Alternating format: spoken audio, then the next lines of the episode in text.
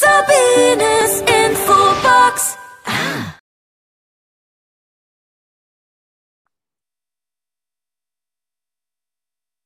Herzlich willkommen bei Sabines Infobox. Wir haben heute wieder eine spannende Erfolgs- und Lebensgeschichte. Wir sind in Rannstadt bei der Anke Fischer.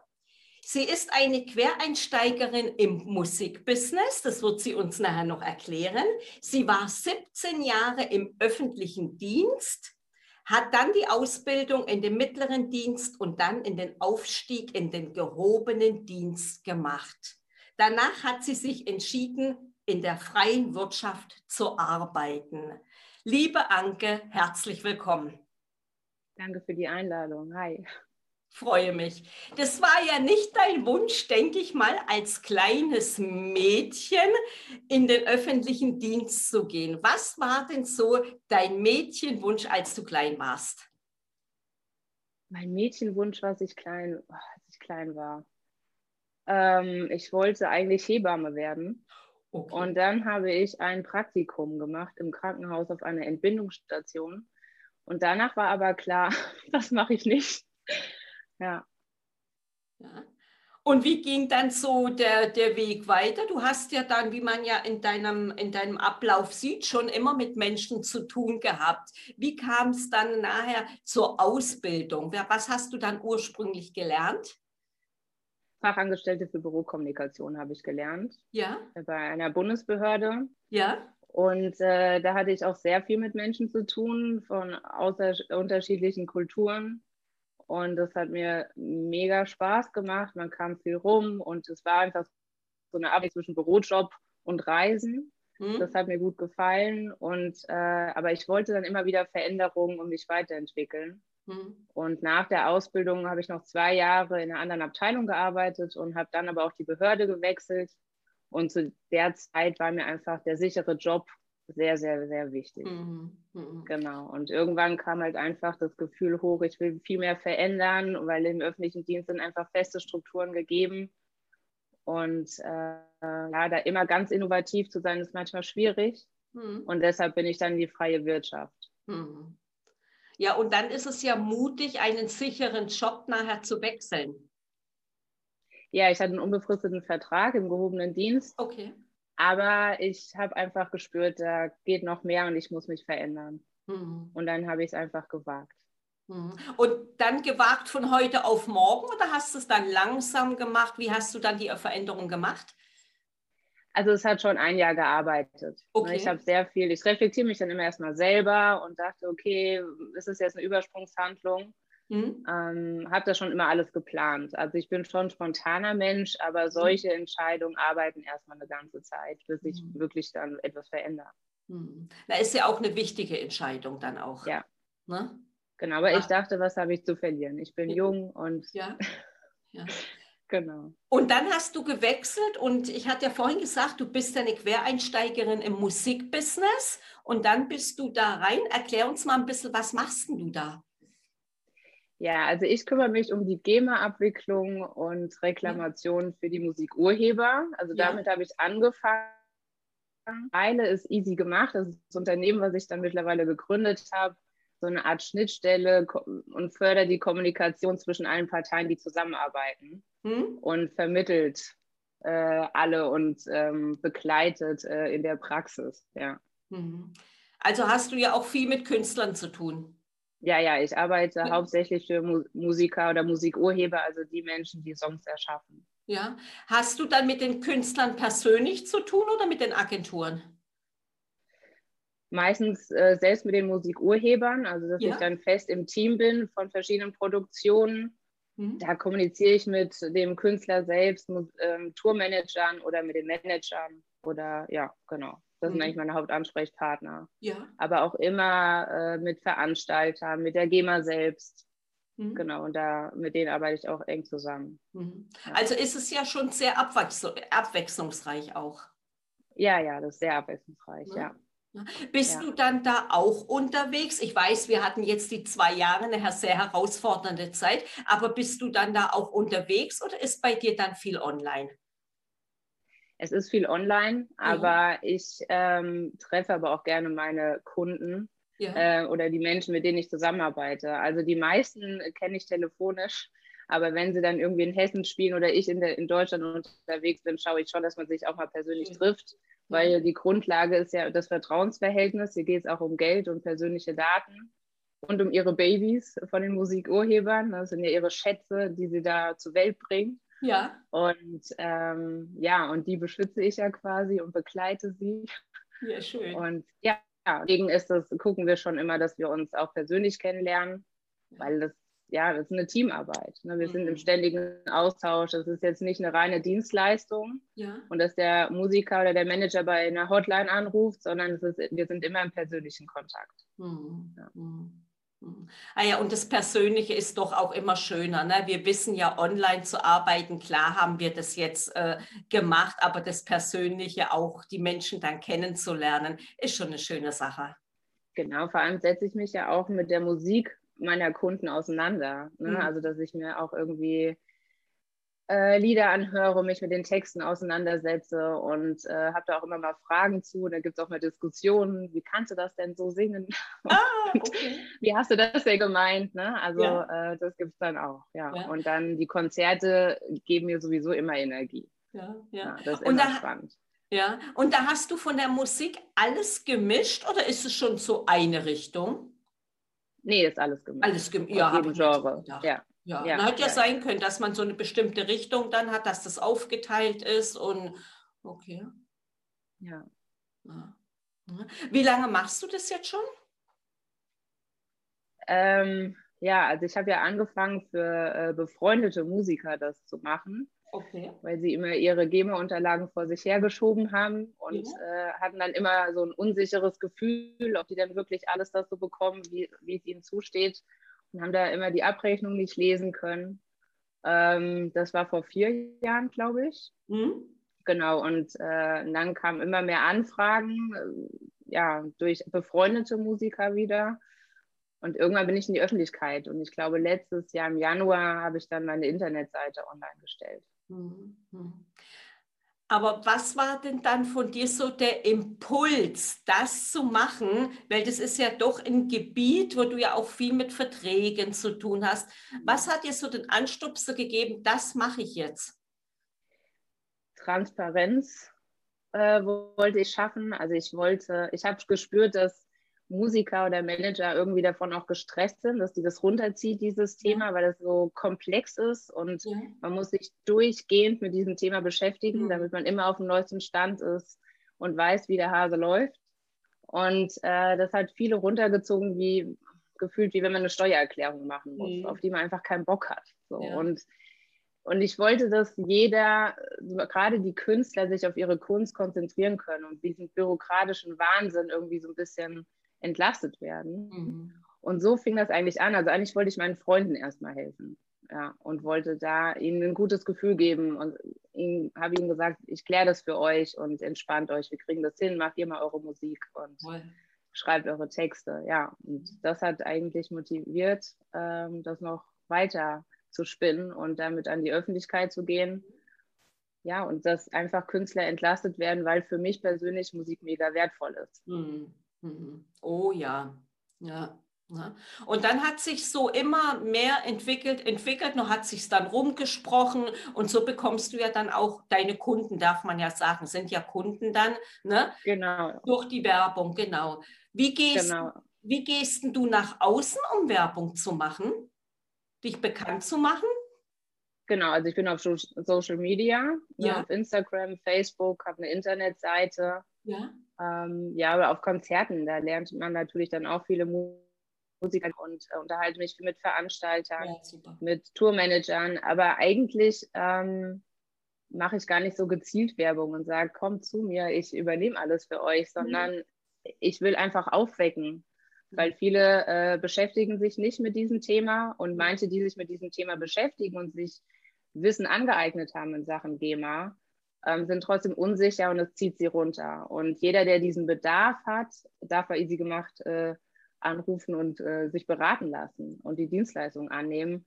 Also ich bin eigentlich gar nicht so, ich habe noch nie Klinken geputzt. so, mhm. sondern das ergibt sich im Gespräch und ich möchte auch wissen, woran hängt es in der Praxis und ich erarbeite halt auch Konzepte, wie es einfacher gehen kann in der. Praxis, so dass alle eine Win-Situation haben. Also die GEMA, Veranstalter, aber auch die Musiker. Mhm. Naja, ich denke schon, da darf man sich schon auskennen. Ich kannte das ja damals auch aus meinem Geschäft. Wenn ich Musik gespielt habe, habe ich ja auch die Gebühren bezahlt. Das kannte ich ja auch. Ja, genau. Ja. ja? Also wenn du dich da als Künstler nicht auskennst, du kannst dich ja nicht in allem auskennen. Du sollst dich gerade die Künstler auf ihre Musik, auf das, was sie können, sich konzentrieren. Wenn sie sich damit noch beschäftigen, dann werden sie ja nie fertig. Ja, vor allem als ich das auch einfach mal probiert habe mit, äh, für meine Kumpels äh, vor ja. drei, vier Jahren. Äh, da haben wir dann auch äh, die Abrechnung, also ich habe die Abrechnung geprüft und dann kam die Nachzahlung. Das waren einfach 1000 Prozent mehr Einnahmen als vorher. Mhm. Und dann habe ich einfach gesehen und gespürt, wie motiviert die Jungs dann auf einmal waren, sich dann doch darum zu kümmern. Ich meine, ich mache das bis heute für sie. Mhm. Ähm, aber ja, da hat man einfach den Sinn und den Nutzen dahinter gesehen auch. Mhm. Ne? Also die Zeitersparnis und dieses Gewissen, das gute Gewissen, okay, die Anke kümmert sich. Ja. Genau. genau. Auch abzugeben und das, ich ja. sage ja immer, man muss sich nicht um alles kümmern können. Ich muss nur jemand kennen, der es kann und dann darf ich das auch abgeben. Genau, genau. Ja. Was ist denn für dich, Anke, so dein nächstes Ziel? Mein nächstes Ziel ist äh, Reklamationsprüfung von Radioausschüttung. Okay. Genau, also wir haben uns ja, also ich äh, spreche von wir, weil wir mittlerweile ein kleines Team sind. Ja. Äh, von Freiberuflern und ähm, ja, und das äh, macht, ist auch wieder eine tolle Teamarbeit so untereinander. Hm. Das macht auch Spaß. Ja, und wir haben uns ja eigentlich auf die Live-Konzerte äh, konzentriert. Das machen wir natürlich weiterhin, das ist unser Hauptjob. Mhm. Aber Radioreklamation ist auch ein Riesenthema. Und das ist so der nächste Step. Mhm. Mhm. Das ist aber dann ein bisschen ein größeres Projekt dann auch, oder?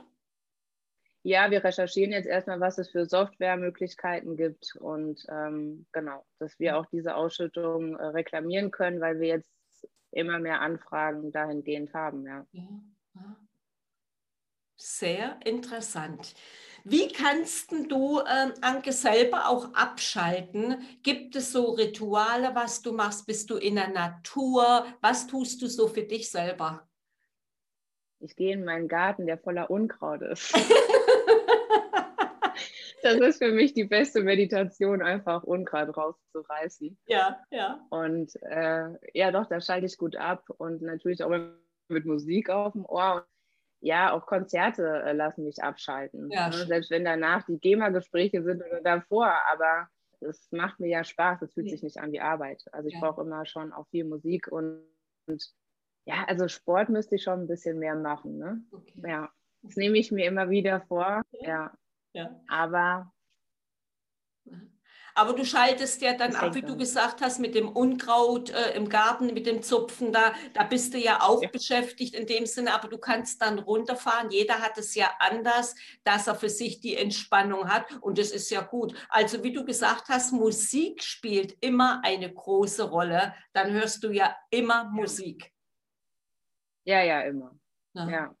Es gibt aber auch, also einmal im Jahr fahre ich tatsächlich ins Schweigekloster. Oh. Da gibt es dann kein Handy und keine Musik. Und das mache ich immer so, so zwei Tage.